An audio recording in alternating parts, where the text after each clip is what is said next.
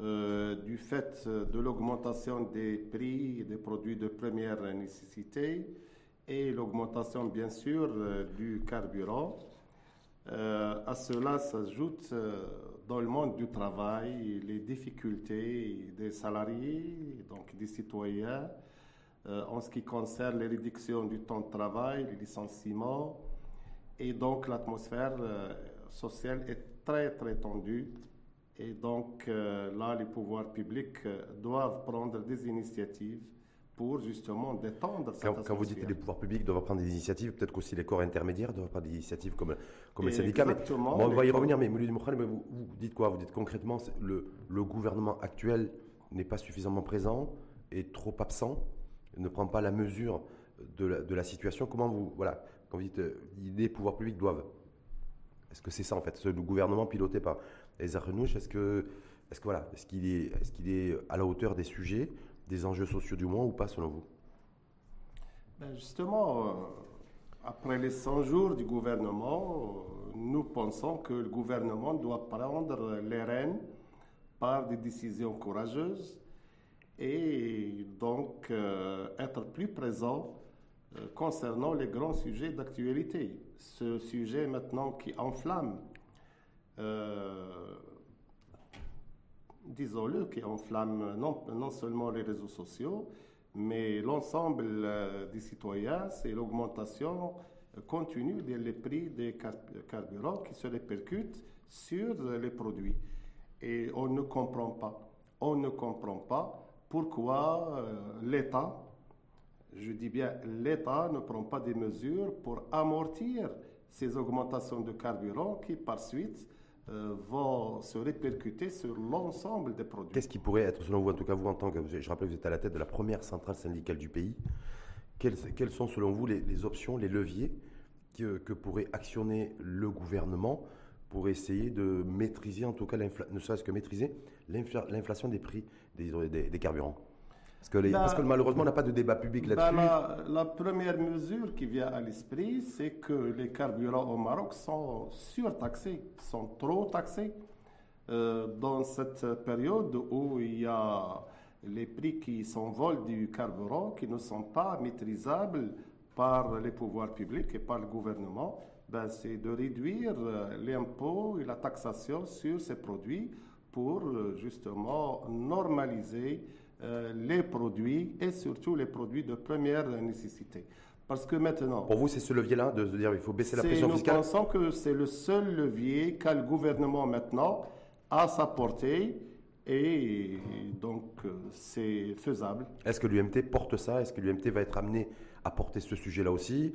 Euh, Parce que ça touche, vous l'avez dit, c'est les 36 millions de, de, citoyens qui potentiellement de toute façon sont impactés par, par l'inflation des, des, prix des, carburants Oui. Parce que j'ai pas vu l'UMT se positionner un peu là-dessus. L'UMT, bien sûr, est également impacté parce que d'une part, vous avez les augmentations des prix du carburant et des autres produits. Hein. Il ne faut pas citer uniquement le carburant. On nous dit que c'est la liberté des prix, mais ce n'est pas admissible de la part des pouvoirs publics. Mais également, vous avez de l'autre côté le gel des salaires des travailleurs, aussi bien dans le secteur privé, dans le secteur public, que dans le secteur semi-public. Et donc là, on est bien sûr euh, intéressé et on suit ça de très très près. Est-ce que ça veut dire, Milieu du Mokhale, que vous vous apprêtez euh, à mener des, actions ou à prendre la parole ou à faire, je sais pas, en tout cas, est-ce que l'UMT, les centrales syndicales et l'écosystème syndical chez nous va être euh, amené à réagir euh, Parce que pour l'instant, vous n'avez pas eu de réaction de votre part. Nous serons amenés à agir et dans les prochains jours. Mais en tout cas, dans la situation pandémique et économique du pays, moi je ne pense pas que la situation est à la surenchère syndicale et à verser encore euh, de l'huile dans le feu. Euh, nous pensons saisir dans les prochains jours le gouvernement et d'ailleurs nous attendons euh, ces rounds de dialogue social euh, lancés par le chef du gouvernement. On au mois de mars. Euh, plutôt fin du mois février et une date nous a été avancée pour le 24 février, mais nous n'avons pas encore reçu d'invitation. C'est le 24 février, c'est la semaine prochaine C'est jeudi, jeudi prochain, le 24, me semble, En principe, Avec ça à l'ordre du jour? C'est ça qui va être à l'ordre du jour ou, pas? Parce non, que vous avez rencontré le chef de gouvernement la semaine dernière. Bien sûr que c'est un point à l'ordre du jour. Ce qui nous intéresse, nous, à l'UMT, c'est l'amélioration des revenus de l'ensemble des salariés de tous les secteurs. Donc, il y a l'augmentation de salaire, il y a les négociations collectives et il y a la baisse de l'IR l'impôt sur le revenu, l'impôt sur le salaire. On va, on va y revenir parce qu'il y a eu les résultats d'une nouvelle étude menée, par le HCP, le Commissariat au Plan et la Banque mondiale sur le paysage de l'emploi. On va y revenir. Mais lorsque vous disiez tout à l'heure, moi je pense qu'aujourd'hui, valeur aujourd'hui, euh, les pouvoirs publics, en tout cas le gouvernement, seraient bien inspirés de revoir à la baisse la pression fiscale qui pèse sur les, sur les carburants. Exact. Suite à la libéralisation du secteur des hydrocarbures, d'ailleurs c'était sous l'ère de Abdel Kiran, que vous avez bien connu, qui était chef de gouvernement, cette libéralisation a permis à l'État un gain de 35 milliards de dirhams par an. Aujourd'hui, sur un litre de gasoil, euh, qui, a dépassé d'ailleurs les 10 dirhams, la TIC, la taxe intérieure de consommation, est à hauteur de 3 dirhams 12. C'est-à-dire que grosso modo, c'est une manne financière pour l'État de 30 milliards de dirhams. Selon mes informations, milieu de Mokhalek, l'État n'est pas prêt à faire de concessions sur une recette annuelle fiscale provenant des TIC sur le, le gasoil, ne serait-ce que sur le gasoil, de 30 milliards de dirhams parce qu'il y a des, impératifs macroéconomiques. Ils veulent essayer de maîtriser le déficit budgétaire en dessous de 6%. Et euh, voilà, donc du coup, il y a toute une équation qui, a priori, n'est pas simple. Alors voilà, je me dis, ben que... Justement, l'État doit sortir de cette logique macroéconomique. Euh, c'est vrai que les taxes sur les carburants rapportent beaucoup à l'État, mais il y a également de l'autre côté la cohésion sociale des Marocains. On ne peut pas euh, sous l'étiquette de gagner beaucoup, euh, laisser cette, euh, ce ciba social, si j'allais dire, ce ciba économique s'installer dans notre pays. L'État doit prendre ses responsabilités et réguler le marché des carburants. C'est-à-dire vous êtes pour le retour du système de fixation des prix, ça? Ce n'est qu'une redistribution, ce qu'il avait gagné pendant des dizaines d'années et donc ne serait-ce qu'à titre transitoire et temporaire en attendant euh, la stabilisation euh, du prix du baril de pétrole. Vous avez vu en, début de semaine, c'était lundi d'ailleurs, hein, le jour de la Saint-Valentin, le 14 février, l'Association marocaine des transports et de la logistique qui, avait, qui a sorti un communiqué en disant nous on va augmenter les prix et on demande à tous nos adhérents d'augmenter les prix de 20% suite à l'inflation des prix des carburants.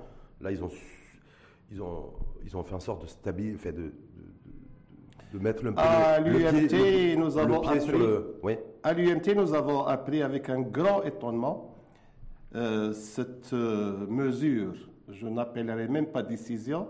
Et c'est rare et bizarre qu'une association, une association, euh, décrète ce genre d'augmentation qui va se répercuter sur tous les citoyens hum. et à leur tête les pauvres salariés, les pauvres smégares et donc, c'est une décision inacceptable de la part du mouvement syndical marocain. Est-ce qu'elle n'est pas logique d'un point de vue économique, compte tenu qu'il y a une flambée des prix de les, des, carburants et que ces, ces, transporteurs, ceux qui sont opérateurs du secteur, eh ils subissent aussi Il y a un renchérissement des coûts et que, et que là aussi, a priori, ils ont pris contact avec des pouvoirs publics bien avant avec le gouvernement. C'est vrai que les transporteurs subissent euh, de plein fouet ces augmentations mais ça ne justifie pas cette euh, décision d'augmenter d'une façon unilatérale euh, de 20% le prix des transports parce que, je le dis et je le répète, nous serons dans un pays où le SIBA va régner. Vous connaissez qu'est-ce que c'est que le SIBA? Mhm.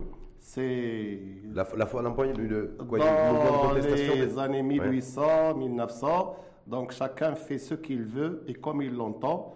Or, nous sommes dans un État qui se veut de droit et donc il y a des canaux pour revendiquer, pour demander. Hmm. Donc ça veut dire qu'aujourd'hui, on n'est pas dans une économie ouverte où on ne laisse pas l'offre et la demande faire les, fixer les prix. Vous êtes pour vous, Milou Moukhalef, parce que l'État régule les prix, les fixe et les encadre et, euh, euh, et, fait en sorte qu'ils soient appliqués. Et, et, accompagne, mais également, en plus de ces mécanismes, il faut qu'ils soient à l'écoute des opérateurs aussi bien les opérateurs économiques que les opérateurs sociaux. L'État ne peut pas fixer des règles figées et se cantonner dans une position. Il doit être à l'écoute, il doit suivre, il doit encadrer, il doit y avoir un feedback avec les opérateurs.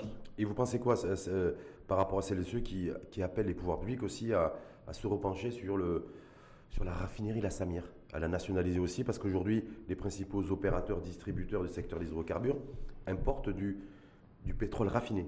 Euh, et donc, parce qu'il n'y a plus de, raffinement, euh, en tout cas de masse, fait chez nous. Et voilà, il y a aussi une question de sécurité énergétique, y compris d'ailleurs pour protéger le, le pouvoir d'achat des consommateurs. Oui. Oui, nous, à l'UMT, bien sûr, depuis le début, on a été contre la décision de fermer la raffinerie La Samir à Mohamedia. Moi, je me rappelle lorsque j'ai été contacté par l'ancien ministre euh, de l'Intérieur, euh, c'est Mohamed Hassad, pour euh, m'annoncer que les pouvoirs publics avaient pris cette décision. J'ai dit non, non pour deux raisons. D'abord pour les 1500 salariés ingénieurs et cadres sur place. Et puis, surtout, je lui avais dit que nous allions perdre notre souveraineté énergétique. Ben voilà, les faits aujourd'hui démontrent que c'était une erreur de fermer la Samir. Il y avait une autre option, la nationaliser carrément. Mmh. Et je crois que euh, le temps n'est pas encore perdu. On peut toujours reprendre la Samir et conserver notre liberté et notre indépendance énergétique. Mais en même temps, est-ce que, vous êtes, est-ce que vous êtes pour le libéralisme et la libéralisation des prix? De ce secteur Ou est-ce que, Parce qu'on voit que c'est un secteur extrêmement sensible, très vulnérable et très volatile. Est-ce que vous, au milieu du Mokhalek, vous considérez que de toute façon, ce secteur-là, est-ce qu'il faut le semi-libéraliser, le, le, le semi-encadrer, ou, laisse la, ou laisser la règle du, de l'offre de et de la demande? Voilà, parce que c'est un vrai sujet la loi de l'offre et de la demande et la liberté du marché, la liberté totale du marché n'a jamais été une bonne solution pour euh, les populations. Donc, euh, liberté, oui, mais liberté encadrée, réglementée. Et l'exemple du secteur énergétique euh, est éloquent. On ne peut pas, on ne peut pas laisser ce secteur comme ça, libre, et les prix qui flambent. Et je pense que ce n'est pas dans l'intérêt de notre pays. L'État doit intervenir d'une façon urgente. En tout cas, vous avez dit qu'il y a un, le nouveau, un nouveau round du dialogue social. Ça va être le premier avec ce, nouveau, avec ce gouvernement Oui. Même s'il y a eu une réunion la semaine dernière autour du, du pass vaccinal obligatoire, mais je crois que le premier, en fait, en tout cas, dialogue social, nouveau round, premier fin février avec le, avec le gouvernement Arnouch. Bah, écoutez, fin février, ça a été annoncé par euh, Aziza Khenouch lors de l'évaluation et sa sortie, sa première sortie médiatique euh, pour euh, évaluer les 100 jours de son gouvernement. Il avait déclaré qu'il croyait dans le mouvement syndical, dans le partenariat, et il avait annoncé fin février comme round de dialogue social. C'est-à-dire c'est la semaine prochaine, on est d'accord en principe, en principe, mais je vous ai dit que nous n'avons pas encore été saisis officiellement. Mhm. Mais parlons du dialogue social. Donc, il y a pas, juste, si vous permettez, il n'y a pas d'ordre du jour qui a été fixé pour le moment ben Justement, c'est une des conditions de l'UNT. Mhm. Il ne s'agit pas de recevoir une invitation de la part du gouvernement d'aller s'asseoir devant les caméras euh, des discussions à caractère général que l'UMT a toujours et avait toujours qualifié de bavardage. Nous voulons un dialogue social sincère sur un contenu, sur un ordre du jour précis, pouvant déboucher sur des résultats améliorant les conditions de vie et de travail des salariés. Ça veut dire que si on recontextualise euh, Miloudi euh, ça veut dire que là, valeur aujourd'hui, donc, euh, ça serait pour jeudi prochain, ce, ce rendez-vous dialogue social le 24 février, vous avez dit. Pour l'instant, il n'y a pas d'ordre du jour. Je rappelle que c'est une annonce informelle pour le 24, mais nous n'avons pas, reçu de confirmation. encore d'invitation. Mais si vous permettez, je termine. Pour nous, il ne s'agit pas d'une seule rencontre qu'on peut qualifier de round. Hmm. Donc, et le dialogue social, ça se prépare. Il a ses lois, ses règles. Hmm. Donc, d'abord qu'on le prépare en amont, comme j'ai dit, avec un ordre du jour précis, avec un contenu, avec des objectifs à atteindre. ça va être court, il reste une semaine. Ça risque d'être court, non? Non, le dialogue social, c'est pour définir un ordre du jour. Contenu, contenu. Donc euh, nous, ce que nous allons demandé, c'est qu'on prépare ce, dialogue social par des réunions préliminaires et préparatoires. Vous avez des parce qu'il ne s'agit pas pour nous d'aller s'asseoir avec le chef du gouvernement et ses ministres et de s'exposer et échanger les mots et les termes de bienséance et sortir. Et du les salariés hmm. attendent du concret.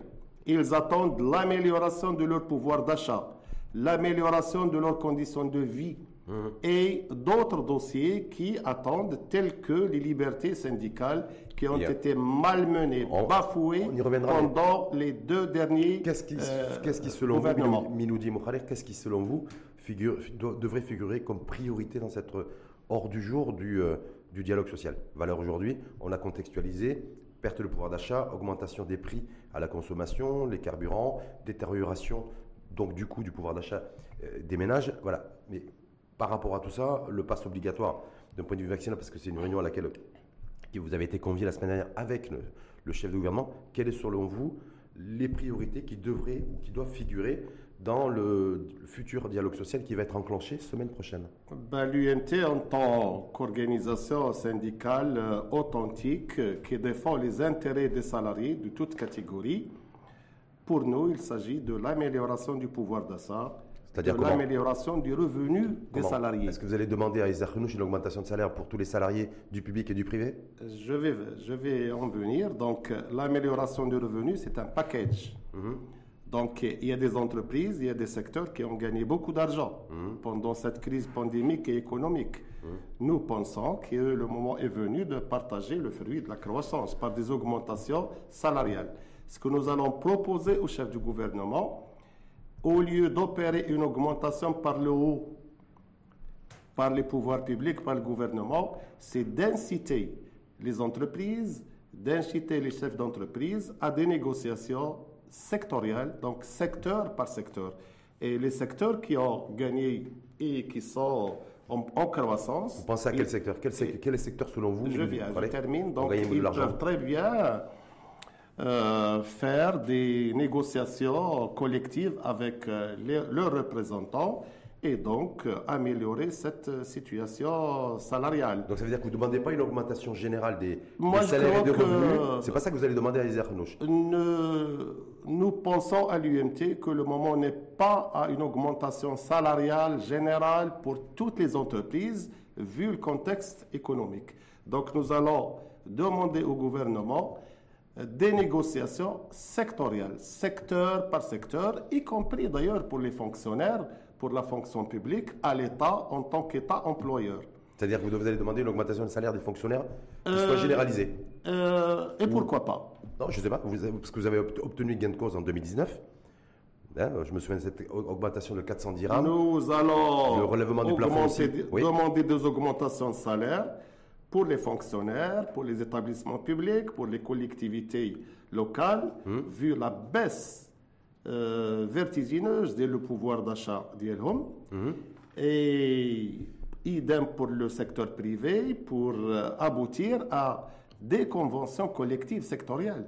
C'est le moment euh, où le gouvernement doit encourager ces, ces conventions collectives et pourquoi pas faire des dégrèvements fiscaux pour les entreprises qui concluent des conventions collectives euh, et avec des avantages pour leurs salariés. ça existe. Vous savez comment qu'aujourd'hui l'entreprise, en tout cas dans le secteur privé, c'est peut-être pas forcément le cas de l'État, aujourd'hui c'est, elle, est, elle est face à des problèmes de trésorerie, elle attend un signal fort de Aïs et de son gouvernement pour s'inscrire dans les radars de la relance économique. Et euh, voilà, ils essaient tant bien que mal, même si vous allez me dire il y a des mauvais patrons, de préserver au maximum la masse salariale et, euh, et les salariés. Donc je me dis, voilà, est-ce qu'aujourd'hui, même un dégrèvement sur, pour celles et ceux qui adhéreraient à des conventions, euh, conventions sociales pour pouvoir euh, augmenter les salaires, je ne pense pas que ce soit à l'ordre du jour. Me semble-t-il, milieu de Mokhalek en tout cas. Non, non, nous pensons que c'est euh, à l'ordre du jour d'encourager les négociations collectives pour aboutir à des protocoles ou à des conventions collectives. Hmm. J'en veux pour preuve, ces dernières semaines, nous avons conclu quatre conventions collectives avec des entreprises euh, importantes de la place qui ont abouti à des améliorations euh, du pouvoir d'achat de leurs salariés. C'est des augmentations de salaire oh, Bien sûr. Pour les, entreprises qui opèrent dans quel secteur Dans le secteur électromécanique, dans le secteur électrique et dans le secteur divers. Mais c'est possible. Hum. Quand je dis dégrèvement, donc nous comprenons les chefs d'entreprise, nous comprenons, nous comprenons leurs difficultés de trésorerie, mais également il faut comprendre les salariés, les travailleurs, les travailleuses qui souffrent pour euh, atteindre, pour joindre les, les, euh, la, fin des, des mois.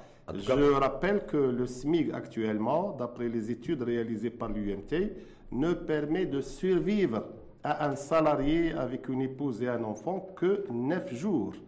Donc, euh, notre devoir, c'est de revendiquer pour l'amélioration de ces conditions de travailleurs euh, dans le secteur privé surtout. là, vous allez donner, vous, l'UMT, la priorité, cette fois-ci, dans le nouveau round de dialogue social, plutôt au secteur privé qu'au secteur public.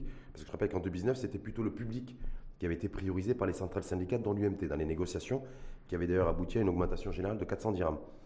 Euh, est-ce que là, cette fois-ci, euh, à partir de la semaine prochaine, avec Aïs vous allez beaucoup plus prioriser le privé et les salariés du secteur privé? Non, non, c'est pour l'ensemble des salariés, aussi bien dans le secteur public que dans le secteur privé, hmm. parce que les prix ont augmenté pour tout le monde. Hmm. Je rappelle qu'en 2019, on a obtenu une augmentation de 400 dirhams étalée sur deux tranches, hmm. mais également on a arraché, je dis bien arraché, une augmentation du SMIC. De 10%. Mais également euh, l'augmentation des allocations familiales pour les enfants. De 100 dirhams. Je pense... 200 dirhams, donc au lieu de 200, c'est 300 dirhams par enfant. Vous allez demander une augmentation du SMIC, là, à Isaac de, de 5 ou 10 pas, euh, Nous allons demander et faire la proposition au chef du gouvernement d'une clause qui était d'un décret qui est toujours euh, en vie, mais qui n'a jamais été appliqué c'est l'échelle mobile des salaires et des prix.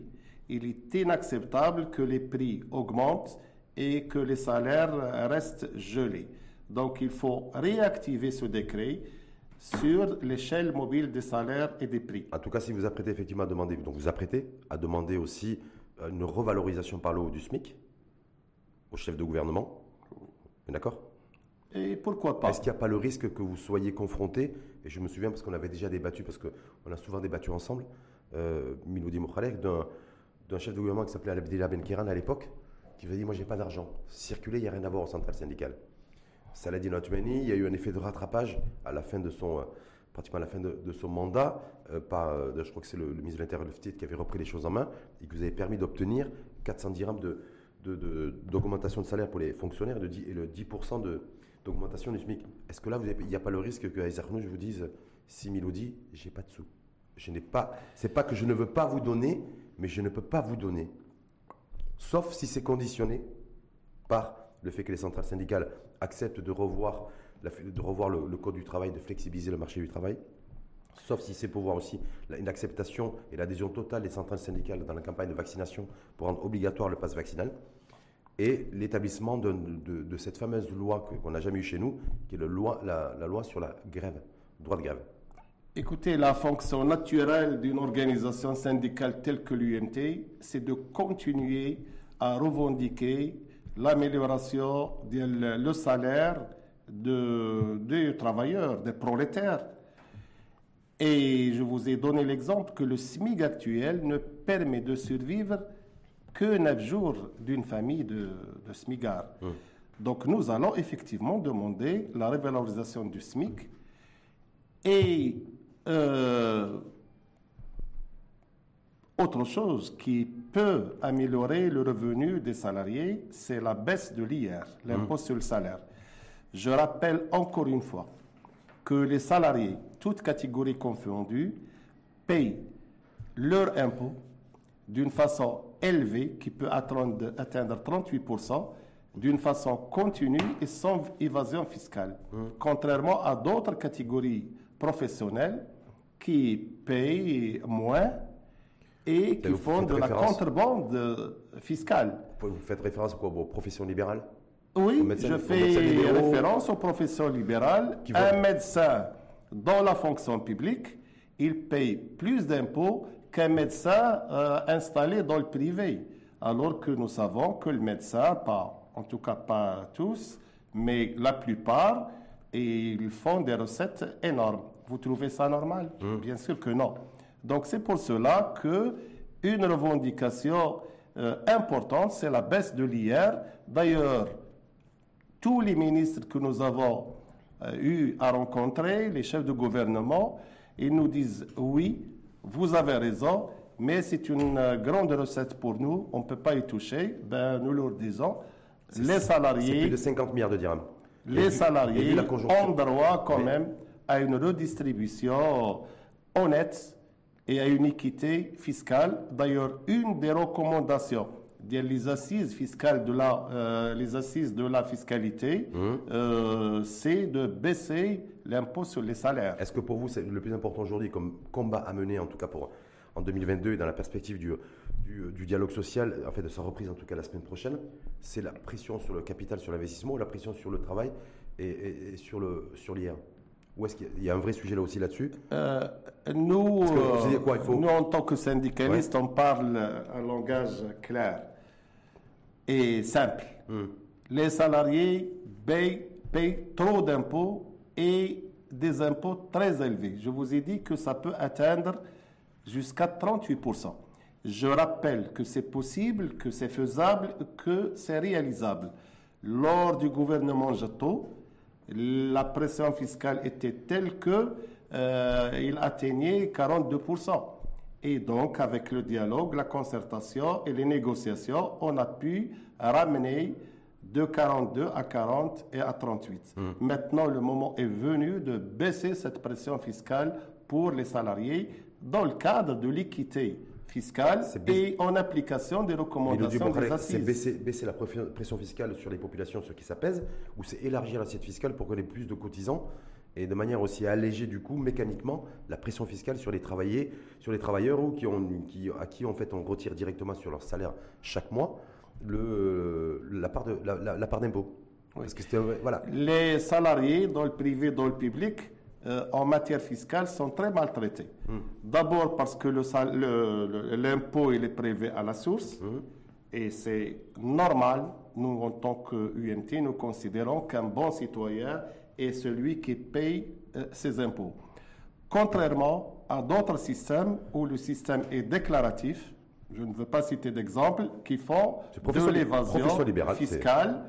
Et nous pensons que l'État doit faire beaucoup d'efforts pour lutter contre la fraude fiscale, l'évasion fiscale et la contrebande sociale également. Hmm. Donc vous appelez en fait à ce que ceux qui échappent à l'impôt ou qui payent un impôt sur la base du déclaratif et, non pas, euh, et non pas comme l'ensemble des salariés qui eux sont ponctionnés directement sur la, feuille de salaire à la exactement, que exactement. Lorsque le chef de gouvernement, euh, les chefs de gouvernement nous répondent qu'ils n'ont pas d'argent, ben, on leur dit que l'État a beaucoup d'argent, il n'a qu'à faire des efforts pour aller chercher l'argent chez ceux qui fraudent. Hmm. Donc vous, vous votre, votre, population cible, c'est les fraudeurs. Les, oui, fraudeurs, les, fraudeurs, les fraudeurs, à, l'impôt. élargir l'assiette fiscale, et c'est une fonction de l'État, bien sûr. Vous, avez beaucoup, vous nourrissez beaucoup d'espoir pour euh, ce dialogue social et la nouvelle rencontre avec euh, Nouch, parce que les, les, comptes de l'État ne sont pas fameux. La croissance économique, on, est, on partirait malheureusement sur une nouvelle année de sécheresse. Donc ça risque de compliquer les choses. On en a parlé en début de débat, plus inflationniste avec l'augmentation des prix à la consommation dans les, dans les carburants, mais pas que. Donc on pourrait s'attendre à un premier semestre 2022 difficile. Euh, est-ce que c'est nous... que c'est légitime d'aller demander de frapper à la porte de Ezarnouch de, lui, de lui dire nous on veut des on veut une hausse des salaires? Est-ce que ça Nous comprenons la situation économique de notre pays. Mais il faut comprendre également la situation sociale des travailleurs et des travailleuses. Et notre fonction naturelle en tant que UNT, c'est justement de revendiquer, de demander et d'argumenter avec le chef du gouvernement et les composantes euh, du gouvernement. En tout cas, une, des promesses du, gouvernement, c'est d'augmenter les salaires des, médecins et des enseignants du secteur public. Exact. Donc vous allez veiller, vous allez demander à ce qu'il applique cette, cet Nous allons veiller par euh, le biais de notre Fédération nationale de l'enseignement à ce que ça soit appliqué pour les enseignants. Et pour les autres, les autres fonctionnaires, parce qu'il risque d'y avoir, vous qui êtes sensible à l'équité, s'il n'y a que les enseignants, dans un premier temps, qui sont augmentés, il risque d'y avoir d'autres fonctionnaires qui, qui montent au front, non? C'est pour cela que euh, j'ai dit au départ que nous allons proposer au chef du gouvernement des négociations sectorielles. Par exemple, au sein de la fonction publique, ministère par ministère. Vous avez commencé avec l'enseignement déjà. Ils ont commencé avec l'enseignement et pourquoi pas avec le ministère des Finances et pourquoi pas avec euh, d'autres départements ministériels. Et là, c'est, ça sera des conventions collectives sectorielles dans la fonction publique au lieu d'un statut figé appelé réglementation générale de la fonction publique, un système traditionnel et archaïque, échelle, échelon, avancement, tout ça doit être réformé. En tout cas, vous avez donc, je le disais tout à l'heure précédemment, vous avez rencontré, avant de rencontrer, éventuellement, vous attendez la confirmation, le chef de gouvernement Isaac Renouch dans le cadre de, la relance du dialogue social. La semaine dernière, c'était une rencontre autour du pass vaccinal. Exact. Alors, j'ai une question très directe, Milieu de Mokhaler. Quelle est la position de l'UMT et du patron de l'UMT sur le, le, pass vaccinal obligatoire, en tout cas dans un premier temps au niveau de la fonction publique, et qui pourrait être étalé dans, euh, au niveau du secteur privé Est-ce qu'il y a une position claire et tranchée de l'UMT La position de l'UMT sur ce point est claire. Nous sommes pour la vaccination générale et bien sûr dans le monde du travail, aussi bien dans la fonction publique que dans le secteur privé. Et il faut que les salariés, que les fonctionnaires euh, fassent leur vaccination. De toute façon, de toute façon, ils n'ont pas le choix et nous n'avons pas le choix. Les positions dogmatiques, les principes populistes euh, qu'élèvent certains milieux, moi je pense que le moment n'est pas à la surenchère et n'est pas au populisme. Donc nous sommes à l'UNT pour... Vous considérez qu'un individu n'a pas le droit de dire je veux me faire vacciner ou pas? Vous dites que la situation l'exige, euh, que ne pas vouloir se faire vacciner, c'est... Oui, mais il y, a la, santé, il y a la santé générale des citoyens. Euh, cet individu, s'il ne veut pas se faire, se faire vacciner, ben, il n'a qu'à se faire euh, renfermer, s'enfermer dans sa maison. C'est ce Mais il y a... C'est exactement ce qu'a dit Aïza Renouch il y a 15 jours à la CGM. Non. de toute façon, si, si, une personne ne veut pas se faire vacciner, il n'a qu'à rester chez lui et, et, qu'il arrête d'embêter le, le, reste de la population qui veut vivre et, euh, et, qui veut travailler et qui veut investir. Mais il y a la façon. Hmm. Il y a la façon. Donc je répète, je répète que l'UMT est pour la vaccination. Hmm. Mais pas avec la façon euh, que veut le gouvernement en commençant par la fonction publique. Euh, empêcher les fonctionnaires d'accéder à leur travail, mmh. procéder à des déductions sur salaire, ensuite les considérer en abandon de poste et nous connaissons euh, la suite, c'est des mesures disciplinaires. Moi, nous, sommes à l'UNT pour un slogan que nous avons élevé, convaincre et non pas contraindre. Mmh. Dans cette situation sociale difficile, nous n'allons pas allumer un autre foyer de tension dans la fonction publique en procédant à des prélèvements de salaire et en procédant à autre chose, autres mesures disciplinaires. Moi, euh, nous, à l'UMT, nous pensons qu'il faut sensibiliser, informer, former, département ministériel par département ministériel, et je crois que obliger les gens, les contraindre, ça ne donne pas toujours des résultats. Donc, euh, lors de cette réunion, j'ai bien sûr euh, dit au chef du gouvernement ce que l'UMT pense et nous allons, nous, au niveau de l'UMT, accompagner, sensibiliser dans le milieu de la fonction publique, mais surtout dans le secteur privé. Est-ce que ça veut dire, Milou parce que ça fait, donc il y a trois ministères qui ont démarré euh, le, le, fait d'appliquer, en fait, il y a des circulaires qui ont circulé. Hein, au niveau des ministères en disant voilà, vous avez, les personnes non vaccinées ont un délai de 7 jours pour entamer leur, leur, schéma, leur cursus vaccinal. Euh, ceux qui ne sont pas à jour, de, en tout cas au niveau de la vaccination, ne pourront pas intégrer le ministère. Je pense au ministère de, la transition euh, numérique et de la réforme de l'administration, il y a le ministère de la justice, le ministère de l'eau et de l'équipement qui ont démarré euh, ça, et puis on est arrivé aujourd'hui à, terme.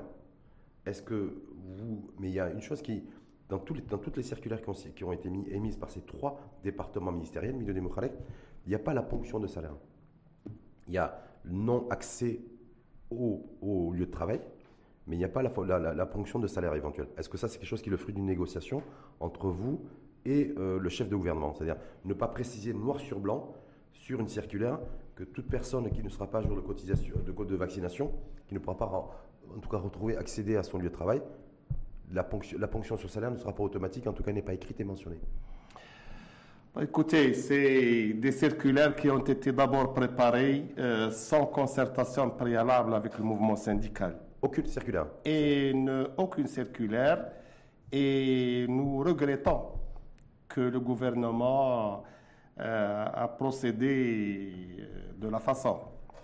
le chef du gouvernement et ses ministres auraient pu d'abord se concerter avec nous et nous présenter des statistiques dans la fonction publique combien de fonctionnaires n'ont pas procédé à la vaccination? Lorsque j'ai vu la circulaire de la ministre de la fonction publique, de la numérisation Rita, et de la réforme de la fonction publique, j'ai demandé à notre syndicat du ministère euh, combien de fonctionnaires n'ont pas opéré euh, la vaccination. Donc, euh, lorsqu'ils m'ont annoncé les chiffres, j'ai dit que de bruit, que de bruit pour un neuf. Est-ce qu'on pourrait avoir Ils ce sont chiffre quatre. Quatre. Quatre sur, un ministère, donc à ne pas procéder à la vaccination. Donc, euh, vous voyez, moi je crois que dans ce domaine de, euh, il faut procéder à de la retenue. Il faut se concerter, il faut sensibiliser, Est-ce que vous avez dit, est-ce que vous avez dit, Milou de qu'à euh, attention, moi, euh, monsieur le chef du gouvernement, je vous recommande de ne pas opérer à des ponctions de salaire pour les fonctionnaires qui ne seraient pas vaccinés. Parce, qu'il pourrait y avoir, parce que ça pourrait être lourd. Vous, l'avez dit, ça les, les, yeux dans les yeux Vous avez dit ce que j'ai dit exactement à M. Aziz Akhnouch. J'ai exprimé la position de l'UMT. J'ai tout d'abord dit haut et fort que l'UMT est pour la vaccination, pour mener une campagne générale avec les ministères concernés, mais j'ai recommandé, à de, j'ai recommandé de la retenue euh, sur ce point. Euh, de la retenue Le moment n'est pas, n'est pas à ce genre de foyer de tension. Qu'est-ce qu'il vous a répondu, lui? On savoir, bah, Il, vous a, regardé, il vous a dit minutes. Il a pris acte. Oui. Mais vous, vous avez senti qu'il s'est il, dit, bon, il a pris acte. Il a écouté avec une oreille, avec deux cas, Moi, j'ai exprimé le point de vue de mhm. l'UMT. Je, le, je, je, le résume toujours. Nous sommes pour la vaccination. Et d'ailleurs, je profite euh, de cette euh, entrevue pour lancer un appel pressant à l'ensemble des salariés, à mhm. l'ensemble des fonctionnaires, pour aller se faire vacciner euh, c'est dans l'intérêt euh, du pays, dans l'intérêt de leur famille. Et nous pensons et nous souhaitons sortir de cette crise. Hum. Mais est-ce que vous pensez que le, débat sur le pass vaccinal, il est, euh, il est prioritaire chez nous aujourd'hui? Oui. Parce que je vois partout dans le, partout dans le monde, la tendance, c'est le retrait du pass vaccinal. C'est le fait de pouvoir voyager aujourd'hui, parce qu'on d'ailleurs on a réouvert les frontières depuis 7 février, où il y a énormément de pays qui, qui, pour les gens vaccinés. Hein qui n'oblige pas avec des tests PCR. Donc on voit qu'il y a une levée progressive, voire accélérée des, des contraintes sanitaires et des mesures restrictives. Et nous, on a l'impression qu'on reste toujours dans des environnements semi... écoutez, tout d'abord, euh, je voudrais, au nom de l'UMT, hum. saluer, saluer les mesures et la gestion du gouvernement de la crise sanitaire. Il ne faut pas oublier que nous sommes face à une crise très, très grave et donc le gouvernement s'acclimate avec, euh, avec les, les, les, les mesures. Euh, c'est vrai qu'ailleurs, on est pour le retrait de la passe vaccinale, oui. mais chez nous, on n'a pas encore atteint le pourcentage élevé. Ça veut dire que vous, êtes, vous partagez le point de vue de Renouche qui disait au patronat, à la CGM d'ailleurs. D'ailleurs, il n'a pas rencontré les syndicats. Il a, pris, il a rencontré le patronat. Il s'est déplacé à la CGM, mais il n'est pas, pas, encore venu à l'UMT. Le siège, vous ne l'avez pas reçu. Non, non. Vous avez un beau siège, vous, à l'UMT en plus. Oui, un bon siège. Euh, vous l'avez invité, vous l'avez invité officiellement ou pas? Comment? Est-ce que vous l'avez invité officiellement Non, il était invité à notre dernier congrès. Il avait répondu euh, favorablement, assisté à la séance d'ouverture. Mais on n'est pas dans cette logique que le chef de, gouvernement vienne chez nous. D'ailleurs, ne lui recommandons de, rester, de rester distant? Euh, Non, enfin, pas distant, mais que le siège de la primature euh, soit le lieu des rencontres et du dialogue social. Euh, d'ailleurs. il a, fait le choix, il a fait le choix de se rendre à la CGM il y a 15 jours. Euh, nous lui souhaitons bon courage. D'accord. Mais il a, rencontré les, patrons et il leur a dit les yeux dans les yeux tant qu'on n'aura pas 20 millions de personnes vaccinées, trois doses, oui. Euh, on ne parlera pas de. Il ne faut pas me parler de relance économique et de reprise économique. Il est, Vous en pensez quoi Il est dans son rôle de chef de gouvernement. Hum. Et il est, il, il est là, il était là pour inciter les chefs d'entreprise à veiller à la vaccination de leurs salariés. Hum. Mais d'après les échos que nous avons reçus, même de la CGM, même les chefs d'entreprise avaient des difficultés d'empêcher les salariés non vaccinés d'accéder à l'entreprise. Hum. Et je pense notamment aux entreprises qui ont une chaîne de production hum. et donc empêcher les salariés de faire tourner la chaîne parce qu'ils ne sont pas vaccinés, c'est l'arrêt de l'entreprise. Vous voyez, il faut gérer ça du cas par cas, d'une façon souple et flexible. Et c'est pour cela qu'on a élevé le slogan de convaincre et non, pas, contraindre.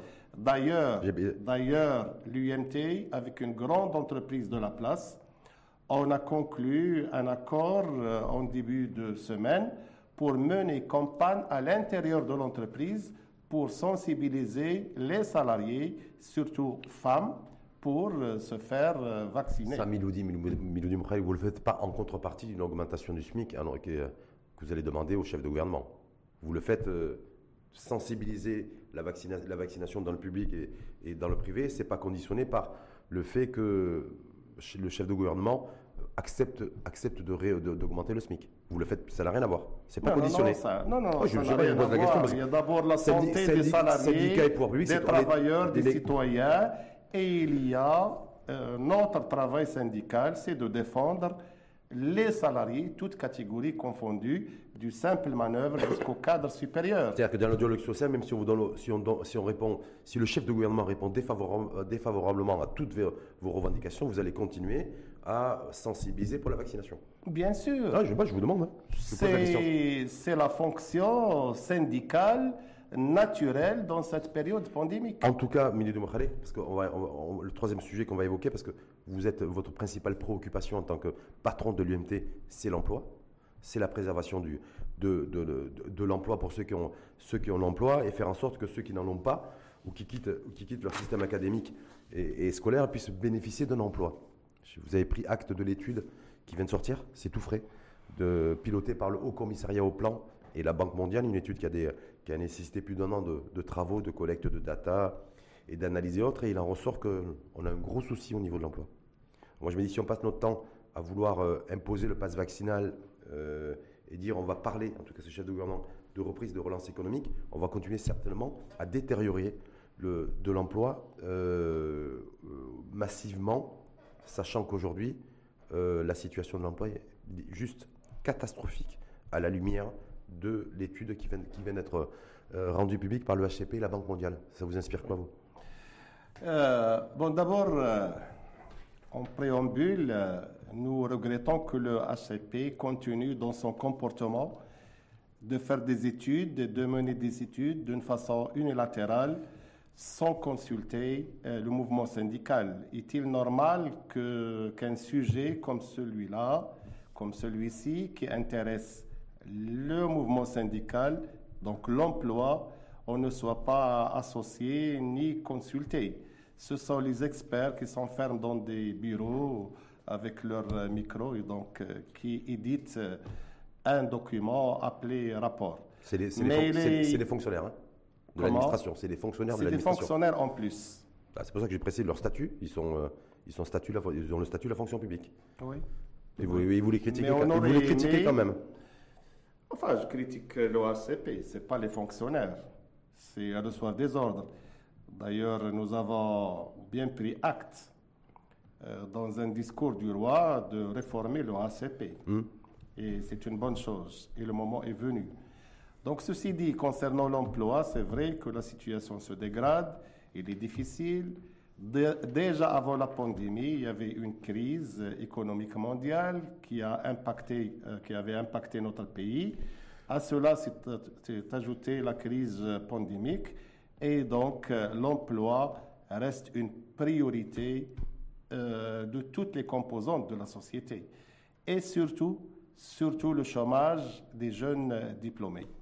Jeunes diplômés et surtout, ce qui est ressorti aussi des résultats de cette étude, Miloudi c'est qu'en fait, les, les NIT, ceux qui sont euh, ni à l'école, ni en formation, ni à l'emploi, sont de plus en plus nombreux et ils restent figés dans ce statut-là.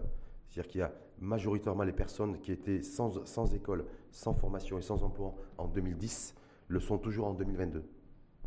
Et je me dis, voilà, quand on est à la tête de la première centrale syndicale euh, du pays, quand on est face à, cette, face à ça, qu'est-ce qu'on dit? Qu'est-ce qu'on dit euh, quand, on, quand on voit qu'un jeune sur quatre en milieu urbain est au chômage? Quand on sait qu'aujourd'hui, 7 personnes sur 10 qui sont au chômage, c'est les personnes qui ont un diplôme. Ça, c'est les réalités sociales figées, structurelles chez nous. Et euh, voilà, je me dis, quand on est un, responsable comme vous à la tête de la première centrale syndicale du pays, qu'est-ce qu'on qu'est-ce qu'on dit? Et qu'est-ce qu'on fait? Qu'est-ce que vous voulez que je vous dise? Nous, on est organisation syndicale. Notre mission, c'est de défendre les intérêts des salariés, y compris, bien sûr, y compris leur emploi. Euh, c'est le gouvernement, c'est au pouvoir public. Vous vous occupez, vous, de ceux qui, sont, qui ont une activité, qui ont un emploi. Ceux qui n'ont pas d'emploi, ce n'est pas votre souci Non, quand même. Je sais pas. Je sais pas ceux qui ont une activité, on les protège. Et ceux qui n'ont pas d'activité, nous proposons des solutions. Nous rencontrons les pouvoirs publics. Euh, nous demandons à ce que l'investissement euh, continue. Et voilà, c'est plutôt à la CGM, oui. c'est à la CGM en tant que syndicat de patrons de proposer, de revendiquer, de conclure des contrats programmes avec le gouvernement pour euh, les entreprises. Mais le, le, patronat chez nous, il dit ben nous, on est freiné par les syndicats. Parce que quand on, quand on ouvre le débat avec les syndicats sur une réforme du Code du travail, plus de flexibilité au niveau du marché du travail, c'est-à-dire une, une, entrée plus facile dans, le, dans, une entreprise et une sortie plus facile si, euh, également, c'est ça la flexibilité, mais les syndicats chez nous, ils ne veulent pas. Quand on leur parle du droit de grève qui pourrait améliorer le, le, climat des affaires aussi, mais les centrales syndicales ne veulent pas.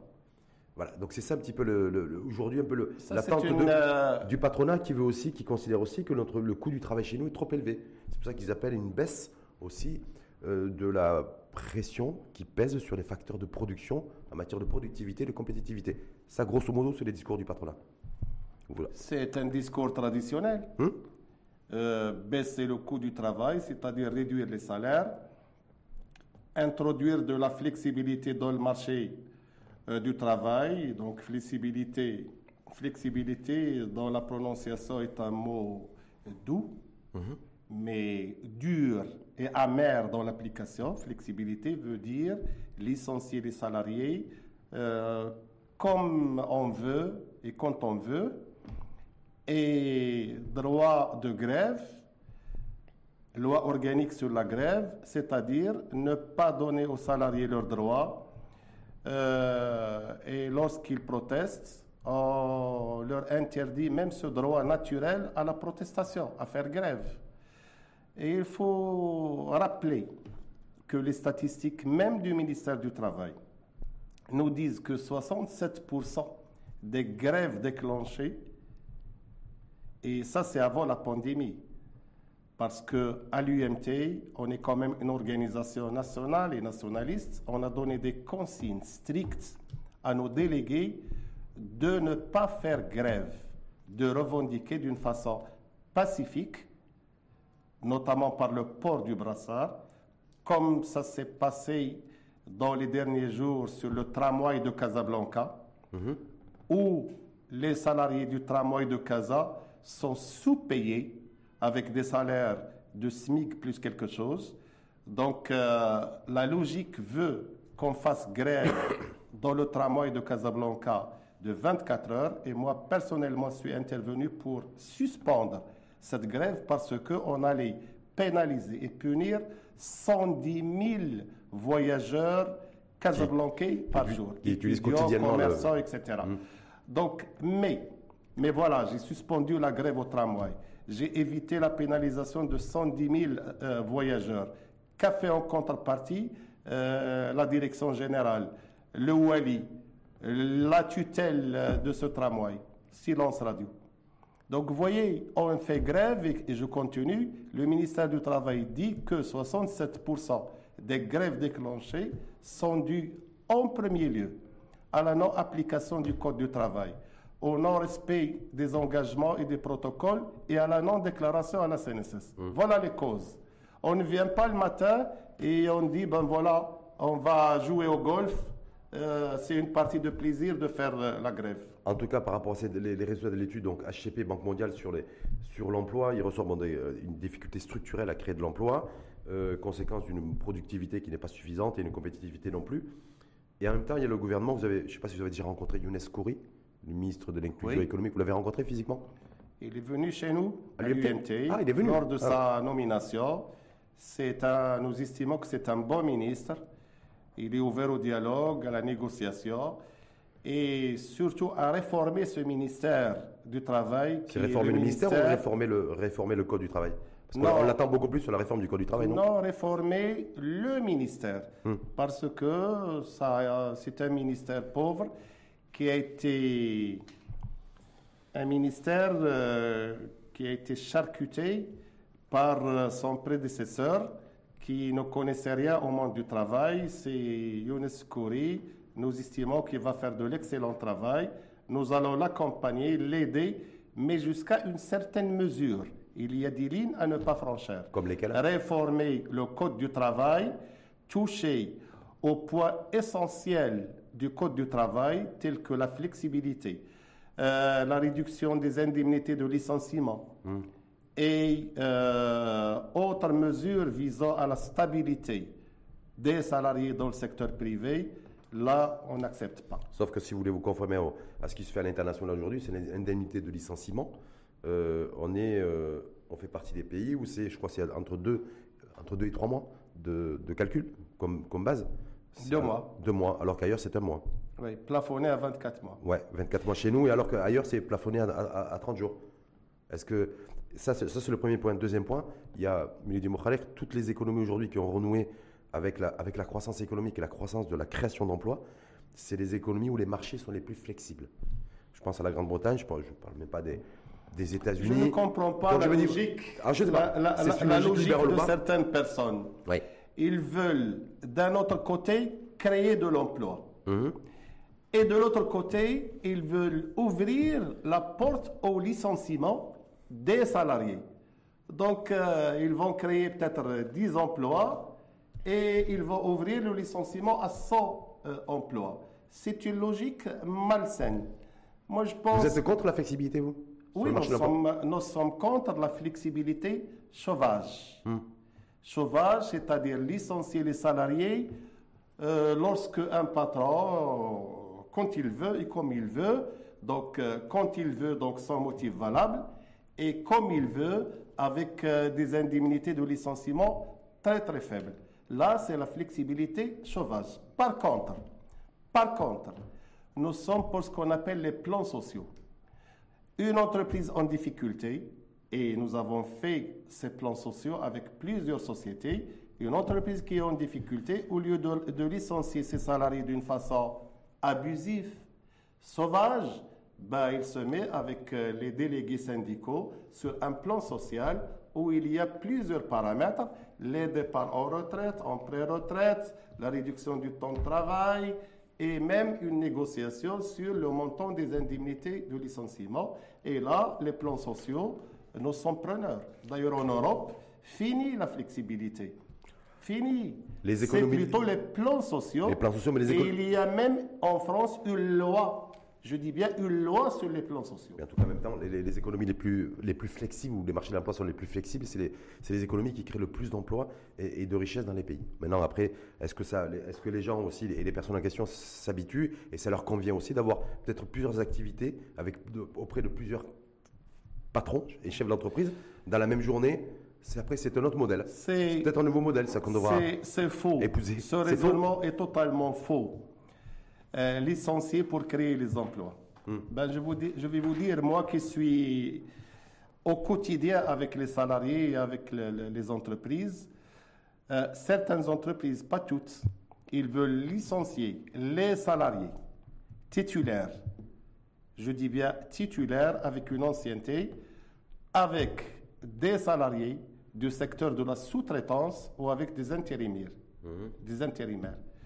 C'est ce qu'ont fait d'ailleurs beaucoup d'entreprises pendant cette période pandémique, licenciement des salariés et remplacement par les salariés de la sous-traitance qui sont payés au SMIC. Ben voilà, est-ce que la question qui se pose pour nous, responsables syndicaux et responsables du monde du travail, qu'est-ce que nous voulons faire de notre salariat? Est-ce qu'un salariat qui a ses droits ou un salariat dans une situation précaire? Et introduire de la précarité dans le monde du travail, mais alors à outrance. En même temps, on sait qu'aujourd'hui, on peut plus, on reste, quand on arrive dans la première entreprise, après, euh, comme premier emploi, on ne reste pas 30 ans ou 25, 25 ou 30 ans dans la même entreprise, et parfois, dans y compris dans le même secteur d'activité. Donc peut-être que le monde du travail aussi a changé. Bien sûr. Ça, le, ça, euh, le choix des salariés, des cadres, de changer tous les 5 ans. C'est pour ça qu'il faut que ce soit flexible. Donc c'est la loi de l'offre. Ça peut être la flexibilité pour avoir aussi un avantage pour le, pour le salarié. Mais, non, mais non. non? Euh, flexibilité pour les hmm. patrons, c'est licencier les salariés titulaires stables et les remplacer par un autre mode de salariés. Ah. Avant de passer aux questions des internautes, juste parce qu'on a évoqué Younes Kouri, euh, lui qui a d'ores et déjà annoncé la couleur, création de 250 000 emplois par an vous avez écouté, vous avez vu, écouté ça, il, vous l'a, certainement partagé avec vous. Oui. Vous y croyez ou pas, vous? Parce qu'il y a assez les, les, les Maroco-sceptiques qui disent non, ce ne sera pas possible. Ben, les économistes chez nous disent non, ça ne sera pas possible parce que pour créer 250 000 emplois, il faut 7 points de, points de croissance. Euh, je crois que le ministre du Travail a lancé ce chiffre, bien sûr, en concertation avec le chef du gouvernement. C'est d'après les études réalisées par le ministère. Donc nous lui souhaitons beaucoup de courage. Mais mais de quel emploi s'agit-il? Il, s'agit pour nous, UMT, de ne pas créer n'importe quel emploi. Il faut créer des emplois décents. Qu'est-ce que c'est un emploi décent d'après l'Organisation internationale du travail? Un emploi décent, c'est un salaire décent, d'abord. Une couverture médicale. C'est un salaire décent, qu'on soit bien d'accord, milieu du c'est un, salaire qui n'est pas en deçà du SMIC. Bien sûr en deçà du SMIC avec une possibilité de promotion. Et comme j'ai dit, avec une couverture euh, sociale et médicale euh, euh C'est ce qu'a promis UNESCO. Il a dit qu'il n'y aura pas de salaire, en tout cas euh, dans ces nouveaux emplois créés en deçà du SMIC, et que chaque emploi sera doté d'une couverture sociale. C'est ce qui a été annoncé. En tout cas, vous allez veiller à ça. C'est ça Inch'Allah. On passe aux questions des internautes qui vous sont adressées. Si vous permettez, première question, on a l'impression que, que plus les prix à la, consommation augmentent et plus le silence des syndicats persiste. On va dire pourquoi les, les syndicats ne prennent pas la parole? Ben, nous prenons la parole, nous éditons des communiqués, nous contactons les ministres concernés. Qu'est-ce que vous voulez Que dans cette situation difficile que traverse le pays, on décrète des grèves euh, générales, euh, sectorielles? Nous sommes quand même euh, une organisation responsable. Donc nous posons et nous exprimons ce que ressentent les salariés d'abord. Que pensez-vous de l'action menée par le gouvernement Arnouch Et je crois que le gouvernement Arnouch est à ses débuts. Ils prennent connaissance encore une fois de leur dossier, mais ils doivent accélérer le rythme. De, travail? Le, rythme de prise de décision euh, et les engagements pris lors des campagnes euh, électorales des trois partis qui sont au gouvernement. Dernière question qui vous est adressée par un, internaute, Miloudi Moukhalek. Quelle est votre position sur la réaction sociale suscitée par les mots d'amour qui figure dans, sur une, génoise, une friandise au chocolat? Mélinda, vous avez eu euh, que bon, il y a des choses, il y en a qui n'ont pas trop apprécié en disant Isabelle, il y a certains épiciers qui disent boycott. Boycott, on veut fatwa, boycott. Moi, je pense que je n'ai pas de commentaire à faire là-dessus. Il y a des choses beaucoup plus importantes que ces slogans sur le paquet en question. C'était parce que c'était la Saint-Valentin, c'était la fête de l'amour et des amoureux lundi. Est-ce que c'est notre culture, le Saint-Valentin? Nous sommes des Marocains. Mais l'amour, c'est pas notre culture. Nous sommes des Arabes, nous sommes des musulmans. Saint-Valentin, c'est. L'amour, c'est pas notre culture Ah, bien sûr, l'amour. L'amour de la patrie, l'amour des salariés, l'amour de l'action syndicale, l'amour de la famille. Mais le Saint-Valentin, ce n'est pas notre culture. Et, le, fait de, le fait d'écrire sur Moi, je crois que l'entreprise qui a... C'est du marketing, c'est du marketing euh, essentiellement. L'entreprise qui a fait ça, je crois que ça relève beaucoup plus de marketing. Et il faut rester marocain.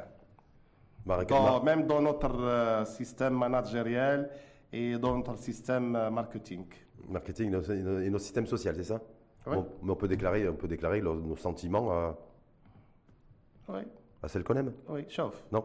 Il faut rester marocain, arabe et musulman. Miloudi Mokhalef, merci beaucoup à vous. merci. C'est bien de finir avec le sourire d'ailleurs. Merci en tout cas beaucoup et infiniment à vous. Miloudi Mokhalef, je rappelle aussi chaque fois qu'on vous sollicite, vous donnez toujours une suite, vous donnez toujours une suite favorable à, notre invitation. Donc je vous en remercie doublement, Miloudi Mokhalef. Je rappelle vous êtes secrétaire général de l'UMT, l'Union marocaine du travail. Donc on va suivre aussi à distance. Première organisation syndicale au Maroc et dans le monde arabe qui a remporté haut et fort les dernières élections professionnelles de C'était en juin, juin, juin 2020, et première organisation à avoir un groupe parlementaire de syndicalistes à la deuxième chambre. Et je suis très content. Merci en tout cas une, fois de plus à vous. Et euh, à très bientôt. Puis on suivra le, le, renouveau dialogue social avec le chef de gouvernement. Comme toujours. Merci infiniment à vous et à très bientôt.